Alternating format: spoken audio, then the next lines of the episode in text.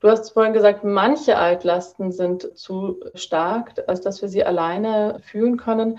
Meine Erfahrung ist die meisten Altlasten, weil das ist der Grund, weshalb sie überhaupt zu emotionalem Gepäck wurden, weil sie zu dem Zeitpunkt, wo sie ausgelöst wurden oder wo wir eine Erfahrung gemacht haben, die emotional überwältigend war, zum damaligen Zeitpunkt war, waren diese Gefühle schon zu viel. Und deshalb haben wir sie nicht gefühlt.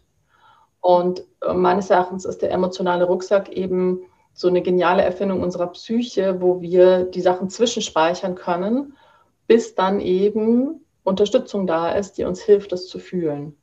Und so ein bisschen auch, ich vergleiche es manchmal gerne mit einer emotionalen Kreditkarte. Und wenn du immer mehr einfach nur Schulden aufnimmst, dann kann das zu einem sehr bösen Erwachen führen. Und das passiert dann halt oft in Krisen, wo Menschen dann auf einmal mit all dem äh, überflutet werden. Also sehr oft zum Beispiel in Trennungen. Wenn ein Paar sich trennt, dann kommt oft das ganze, ganze Flut hoch. Und meine Erfahrung ist eben, das Allermeiste, was da gespeichert ist, ist zu viel für mich alleine.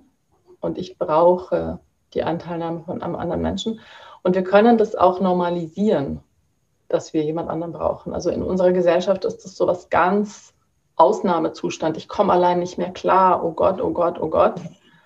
Und das führt aber leider dazu, dass Leute dann wirklich in die Psychiatrie eingeliefert werden, weil es halt so lange aufgeschoben wird, statt dass eben viel früher mal sich dem zugewendet wird und wir es einfach normalisieren eben gesellschaftlich, dass wir, um uns zu regulieren als Menschen, einander brauchen und um emotional klarzukommen, einander brauchen und um emotional zu heilen, einander brauchen. Das ist eigentlich total normal und schön, dass es so ist.